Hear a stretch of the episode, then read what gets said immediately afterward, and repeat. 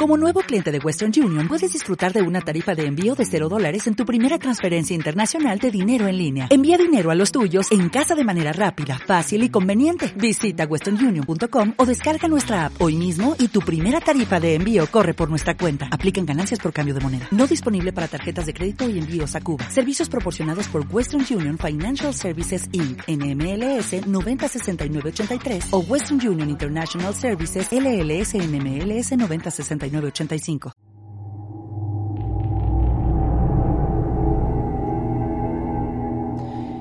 yo quiero que se pase por aquí alguien que, bueno, yo creo que en España sería una de las personas que más sabe del mundo del cómic, de la novela gráfica, su historia, su importancia. Él es Arturo González Campos, durante unos años fue director del programa La Parroquia del Monaguillo en Onda Cero junto a, a Sergio Fernández del Monaguillo. Y actualmente es eh, director del podcast Todopoderosos, un auténtico éxito en Evox y en el espacio Fundación Telefónica, donde lo hacen en directo mm, y donde agotan las entradas cada vez que, que, anuncian que van a estar allí dentro de dos semanas. Las entradas se agotan, como digo, en cuestión de segundos, literalmente. Dirige también Cinemascopazo en YouTube, proyectando cine junto a personajes invitados con los que diseccionan la película de, la que hablan en ese momento. Y, en fin, es un buen amigo que sabe mucho de esto y que, de hecho, como avanzaba al principio, yo descubro a Alan Moore gracias a un programa de Todopoderosos en el que diseccionan a este personaje de otra forma, ¿no? Desde un punto de vista un poco más cómico, pero en el fondo profundizando en la obra de un auténtico genio. Arturo González Campos, muchísimas gracias por pasarte por aquí. hombre, encantado. Hay que echar una mano a los podcasts que están empezando hay que echarles una mano porque todos alguna vez hemos empezado esto del podcast. Hasta, hasta yo he empezado esto del podcast, imagínate, con la cantidad de años que tengo. Vosotros en Todopoderosos habéis hablado de todo, de Shakespeare, de Batman. Entre esos personajes interesantes que vosotros habéis considerado importante destacar está Alan Moore. Yo tengo que reconocer además que yo conocí a Alan Moore gracias a vosotros. Gracias a vosotros me meto en el mundo de este personaje que me parece fascinante y empiezo a descubrir un montón de cosas, ¿no? ¿Por qué en su día decidisteis dedicarle un programa a Alan Moore. Es decir, ¿quién es este tipo que genera tanta fascinación en millones de lectores? Yo creo que precisamente Alan Moore es una de las personas que ha, que ha conseguido, eh, por lo menos en la gente que sí que nos interesa eh, eh, este universo, ¿no? ha conseguido darle el prestigio al cómic que, ahora mismo tiene, aunque mucha gente todavía no lo sepa, ¿no? Aunque mucha gente cuando habla de cómic todavía sigue diciendo, ah, sí, sí, yo leía Mortadelo y Filemón, ¿no? Pues Alan Moore es seguramente uno de los autores más profundos de, la literatura actual, eh, creador de una obra maestra como Watchmen y creador de, un montón de, obras importantísimas que además eh, eh, han conmocionado a la, a la, sociedad, no solamente a la sociedad que lee cómics, sino que luego en sus posteriores adaptaciones y demás han sido absolutamente influyentes, ¿no? O sea, es un tío que está haciendo cultura desde el cómic, pues era perfecto para hacer un Todopoderosos, claro. Claro, y él de alguna forma además cuenta cosas que se podrían contar perfectamente en una novela, es decir, le da unas dimensiones al cómic que, desde luego yo no sé si antes se habían visto, porque ¿en qué sentido Alan Moore es innovador o en qué sentido se convierte en alguien diferente a lo que le rodea en ese momento? Mira, lo que ocurre es que en los años 80, eh, de repente no es solamente Alan Moore, ¿no? Lo que pasa es que Alan Moore es uno de los más importantes, si no el más. Eh, pero en los años 80 el, cómic sufre una, una, especie de mutación, ¿no? Eh, yo creo que la llegada de, de, los 70, del final de los 70, de la guerra de Vietnam, de que un montón de chavales que habían crecido leyendo cómics de superhéroes, de los que, de los que eran puro entretenimiento, empiezan a dedicarse al cómic, eh, hace que estos chavales ya conozcan los códigos del cómic y conozcan las posibilidades del cómic y sepan que el, el, público puede, además de recibir divertidísimas aventuras de sus héroes favoritos, puede reflexionar con ello, ¿no? Eh, no son los primeros que lo hacen, porque sí ya hay algunos autores que lo hacen, pero es verdad que cuando llegan los 80, pues nos encontramos con maravillas como Mouse, nos encontramos como maravillas eh, eh, como El regreso del Caballero Oscuro de Frank Miller, nos encontramos, por supuesto, con Watchmen, nos encontramos con La broma asesina también de, del propio Alan Moore, nos encontramos de repente con unos cómics que que nos tratan a los lectores de cómic como, como gente muy adulta y como, y como gente que además tiene que estar preparada para, para asimilar estos cómics, ¿no? Eh, uno de ellos, sin duda, es, es Alan Moore, ¿no? Uno de los que rompe, una de las cosas seguramente más áridas a la hora de meterte a leer a Alan Moore es que literariamente es un tío muy complicado. Es decir, tú estás acostumbrado a que los bocadillos famosos de los cómics pues incluyan poco más que, que eh, detente bandido, eh, no podrás conmigo, etcétera. Y nos vamos a encontrar, tanto en Watchmen como en From Hell, nos vamos a encontrar mm, una literatura eh, eh, densa, difícil, complicada de leer, complicada de entender, de esta que tienes que leer varias veces, algo que en los libros no nos cuesta hacer, ¿no? El, releer algo varias veces, pues porque, porque el autor ha querido ponerle una dificultad concreta a, a, esta, a esa novela que estamos leyendo, y sin embargo los cómics, pues hasta ese momento era algo como que despreciaba a la gente, ¿no? Y aquí no, aquí hay literatura y yo creo que la prueba es que si tú coges, por ejemplo, From Hell y lo conviertes, eh, le quitas las viñetas, bueno, le estás quitando mucho, pero, pero te queda todavía una gran narración, un, gran libro, ¿no? Más allá de, más allá de, de la propia viñeta o más allá del propio dibujo. Te queda un gran libro literariamente muy elevado. Y de hecho tú contabas, eh, bueno, pues que efectivamente hay pasajes de From Hell que son especialmente áridos, que no son sencillos de leer y además mmm, contradice un poco esos parámetros de que las historias tienen que, que empezar eh, de una forma atractiva, de una forma que enganchen al lector. No, From Hell, sin embargo, es una novela gráfica que cuesta bastante empezarla y que cuesta bastante meterse un poco en harina. Sí, no, no es no es Alan Moore en general un autor que te lo vaya a poner fácil y, precisamente por eso es, un reto también intelectual. O sea, eh, eh, eh, yo creo que, asumir una obra únicamente como algo que debe entretenerme, pues eso es solamente un enfoque, ¿no? Y hay pues muchas películas, libros y, cómics que están centrados en eso, ¿no? otra manera de afrontar cualquier obra artística, cultural, es la de es un reto para mí, es algo que, que, sé que va a ser ácido, árido, perdón, pero sé que el resultado va a ser interesante, ¿no? Y, y, precisamente por eso me meto, ¿no? Por, por el reto que, que me supone, ¿no? Y en este caso, eh, en el caso de Frongel, efectivamente, o sea, te va a costar mucho entrar en este cómic, pero también te aseguro que en el momento que entres en, el, en la historia, en la manera de narrar, en las en, la estética que tiene este cómic, eh, va a ser una cosa que te va a marcar para toda la vida. O sea, eh, eh, yo siempre digo que una obra maestra es aquella de la que cuando sales de ella eres mm, un poco mejor persona o un poco más, un, poco más inteligente de lo que eras cuando entraste, ¿no? Pues desde luego con esta, con esta obra eso sucede, ¿no?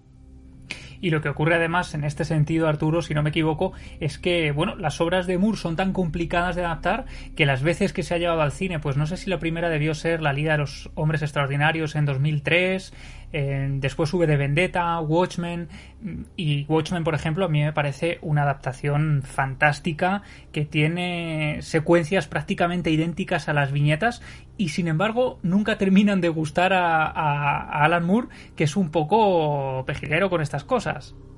Sí, bueno, ¿sabes lo que pasa? Que, que yo creo que las en, en, general cualquier adaptación, o sea, siempre que has leído una novela, esta frase tópica, típica, pero seguramente bastante real, de me gustó más el libro, viene porque, porque, porque los lenguajes son diferentes, son distintos y a la hora de adaptarlo, mm, eh, lógicamente, pues tienes que ser, eh, tienes que traicionar a la obra original, ¿no?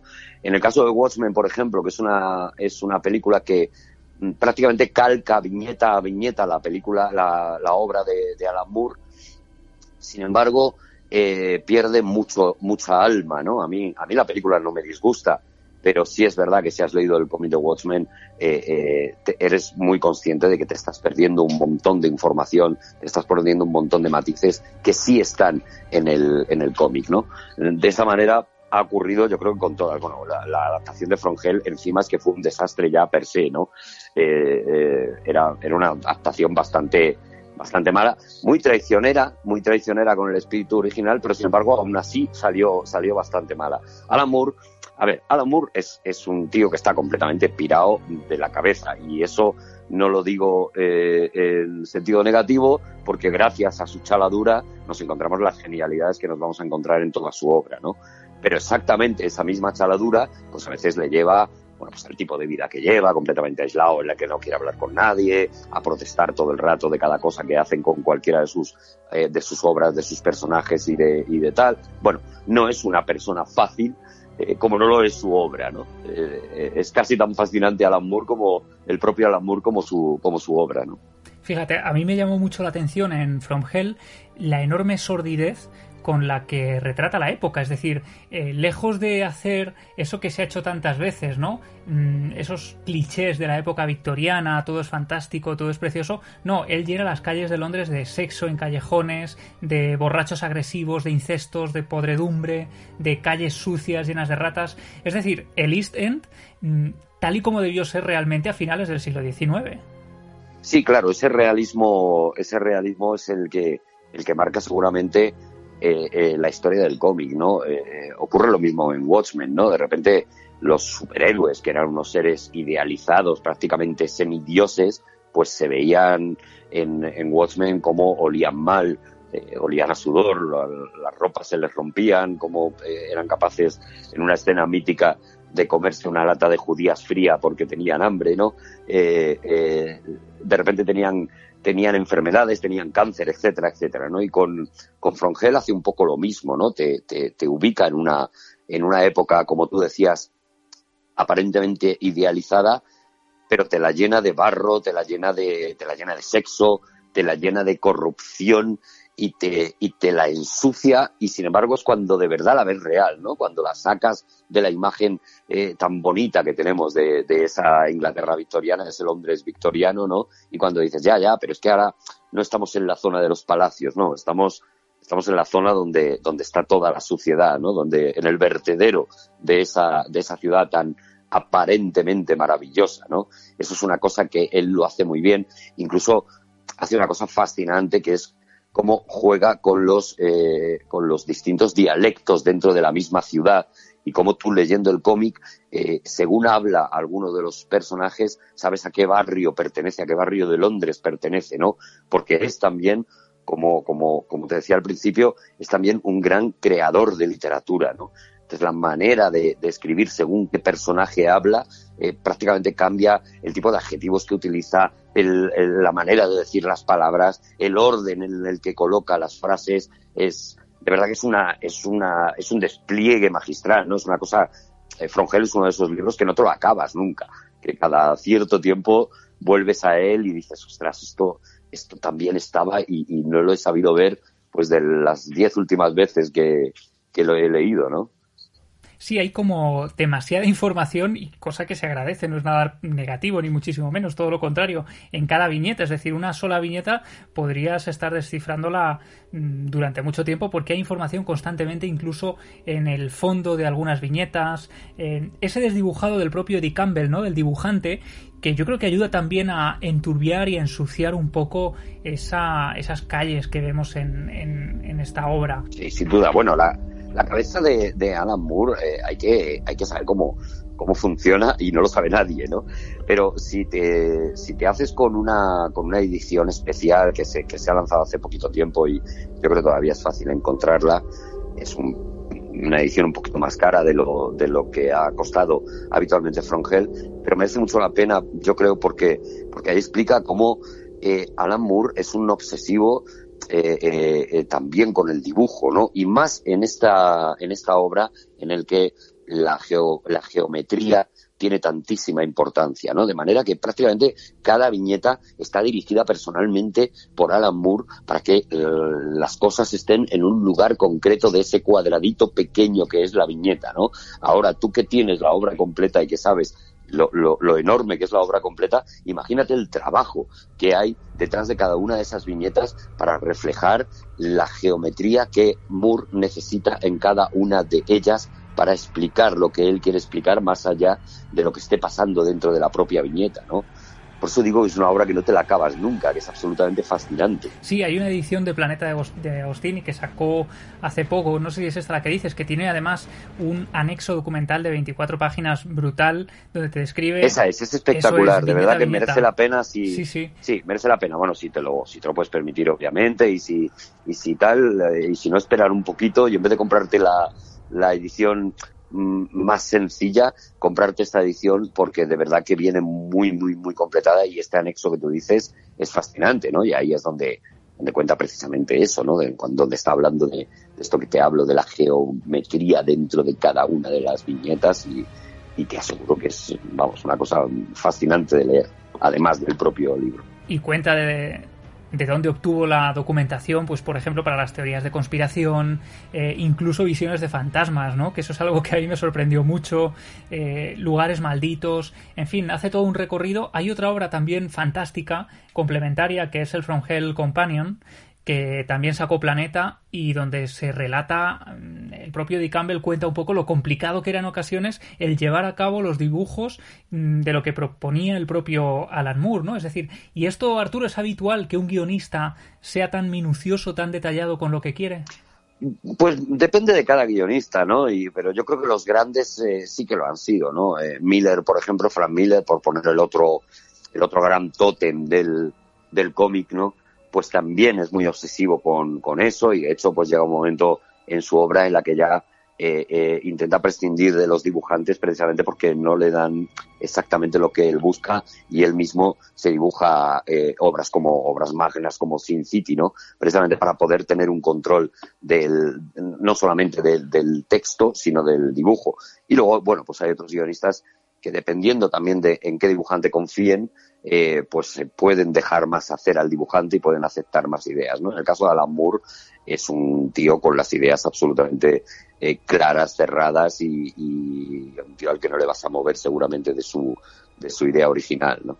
Y un tío verdaderamente obsesivo, es decir, estuvo años recogiendo información, años escribiendo esta novela gráfica, contaba en Todopoderosos eh, el gran Juan Gómez Jurado que hay incluso un momento, que es verdad que es un momento bastante desagradable, ¿no? En el que a lo largo de varias páginas se va relatando cómo es el descuartizamiento de una de las víctimas eh, a manos de Jack el Destripador y que el propio Moore se metió a fondo en ese tema a un nivel psicológico también rayando la locura porque él quería experimentar lo que debía suponer el trocear un cuerpo humano y quería también que el lector cuando lo leyera eh, sintiera también esa repulsión y esa extrañeza, esa fascinación, bueno, una combinación de cosas que realmente están muy logradas. Claro, es que eh, eh, estas obras, como, como todas las grandes obras, más allá de, contarnos una historia, que la historia esté bien y nos resulte interesante, son experiencias vitales, ¿no? Lo que, lo que marca seguramente la, la diferencia en, que esto sea una auténtica obra maestra es que eh, eh, Alan Moore se está dejando seguramente la vida y la cordura para poder hacer esta obra, para llevar esta obra a cabo, ¿no? Y tú leyéndola eh, te contagias de ese, de ese arrebato de locura, de ese arrebato de, de, obsesión, como tú dices, ¿no? En el que, en el que Alan Moore busca la manera más perfecta en cada, en cada viñeta, en cada párrafo, de transmitirte exactamente la sensación que tú quieres tener, ¿no? De manera que lo que, lo que está haciendo Alan contigo, y es algo que ya, que ya hacía en, en, Watchmen, es prácticamente manejarte, utilizarte como una marioneta para que tú sientas exactamente en cada momento como, como una especie de Hitchcock eh, eh, llevado al cómic para que tú sientas en cada momento lo que él quiere que sientas, ¿no? Y de esa manera te manipula, te, te, lleva al lugar donde aunque tú te opongas, eh, vas a acabar yendo, ¿no? Y te lleva las sensaciones. Por eso es tan árida y a la vez tan violenta la lectura de, de la obra de Moore. Sí, a mí me generó un malestar muy particular. Yo supongo que a todo el que lo lea con un poquito de sensibilidad le ocurrirá. Yo sé que tú eres muy escéptico, ¿no? Pero estamos hablando un poco de esto, ¿no? Toda la carga simbólica de la obra, la historia truculenta real en la que se basa. Es decir, sabes que eso que estamos eh, leyendo y que estamos viendo pudo ocurrir quizá de esta forma, ¿no? Eh, los propios dibujos hechos casi aposta para incomodar, eh, la sordidez del entorno. ¿Tú crees que esta obra es capaz de transmitir esas vibraciones un tanto oscuras que quizá el propio Moore perseguía? Sí, no, yo creo que, vamos a ver, yo creo que lo importante es hacerte creíble lo, lo creíble y lo increíble, ¿no? Es decir, lo que a lo que se limita al amor no es a decir, bueno, esto ocurrió, está demostrado y ya está. Él, a él le da igual si esto ocurrió o no ocurrió de la manera en la que se cuenta, sino que lo que sí que te quiere transmitir es, lo que sí que quiere hacer es cogerte por el cuello y colocarte en mitad de esa historia y que luego tú ya decidas, ¿no? Que tomes la decisión de, bueno, pues me la creo, no me la creo, etcétera, etcétera, ¿no? Ocurre un poco también con V de Vendetta, ¿no? Está hablando de un mundo que obviamente no existe, como es el mundo de Watchmen, son eh, futuros alternativos, futuros apocalípticos que él plantea, y sin embargo sí consigue llevarte a ese mundo, sí consigue hacerte recorrer esas calles y, y, que te sientas de verdad en ese mundo, en ese caso, en el caso de V de Vendetta tan orwelliano, en este caso tan, eh, tan corrupto, ¿no? Tan, tan podrido eh, en el que te mete, ¿no? Que luego ocurriera, que no ocurriera, da igual, los datos que él recopila, hay un momento en el cómic, que es un momento que yo entiendo que para, para gente a lo mejor que no esté muy preparada para, para leer eh, eh, un cómic a lo mejor tan denso o, no se lo espere tan denso, ¿no? Hay un momento en que hay un recorrido por todo Londres en el que van recorriendo cada uno de los, además dura muchísimas páginas en un carromato y van viendo todos los símbolos eh, eh, de masones que hay escondidos en Londres, en los que, claro, esto no, esto no se lo inventa Alan Moore, sino que copia cada uno de los edificios que hay para resaltarte dónde está ese símbolo masón, ¿no? O sea, el trabajo es, eh, no es solamente de dibujo, no es solamente de, de, literatura, es que además hay un trabajo arquitectónico que está dentro de, esta historia, ¿no? Todo eso lo hace y todo ese paseo te lo da para que tú recorras esa ciudad y para que te sientas ahí, para que te parezca que la conoces, ¿no?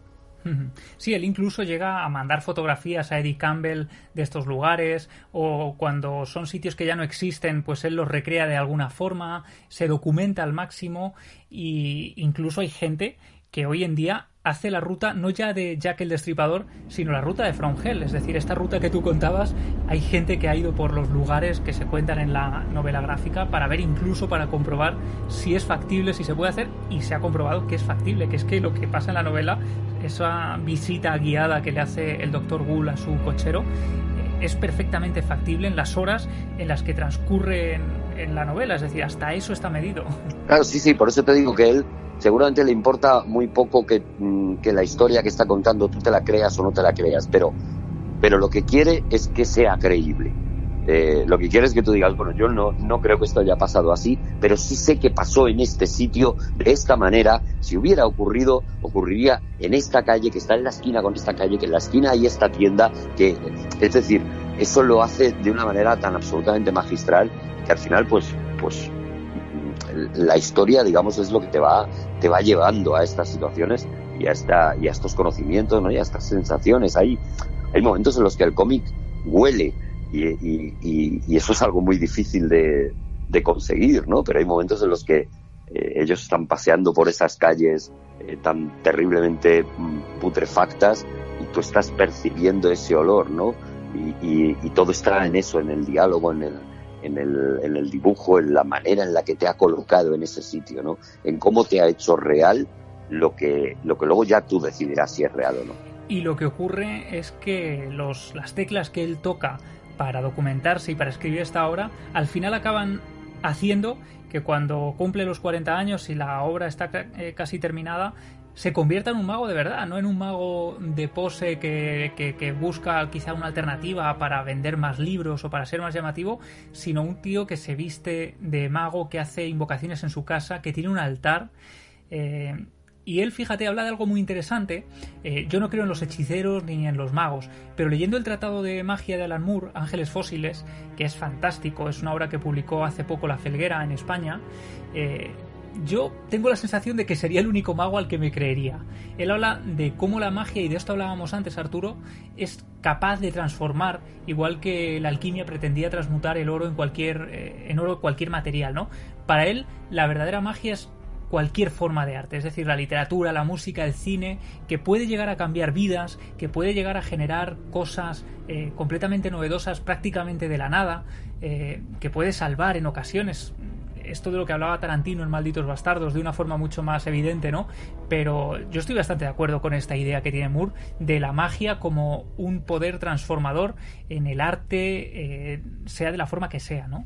Sí, hombre, realmente eh, es un poco lo que decíamos al principio, ¿no? De, realmente de esta obra eh, entras en esta obra de siendo una persona y vas a salir siendo, no digo otra persona porque sería muy exagerado, pero siendo, eh, eh, habiendo sufrido una serie de cambios que, probablemente sí que, se, reflejen esa, esa magia, ¿no? El hecho de que una historia contada de una manera, utilizando según qué recursos, pueda cambiar cosas en ti, en, en, los... Eh, en los eh, eh, estamentos más sólidos que tenías antes de empezar esa obra es, es una de las cosas más mágicas a las que yo estoy dispuesto a aceptar, ¿no? Por lo menos. Oye Arturo, pues mil gracias por dedicarnos unos minutos. Sé que vas hasta arriba con el Cinemascopazo, con Todopoderosos, con mil proyectos y es un placer haber contado contigo y esperamos que vuelvas a pasarte por aquí prontito. Estoy encantadísimo, llamadme cuando queráis porque yo mientras no esté haciendo Cinemascopazo y Todopoderosos y eso, estoy en casa poniendo lentejas en agua. A ver, yo tampoco, tampoco te creas que yo tengo tanta vida social. Así que tú Pues llámame cuando quieras. el Javi. micro ahí y con unas lentejitas hablamos de lo que sea. Muy bien, qué maravilla. Un abrazo grande, amigo. Oye, un abrazo a todos, ¿eh? Gracias, Javi.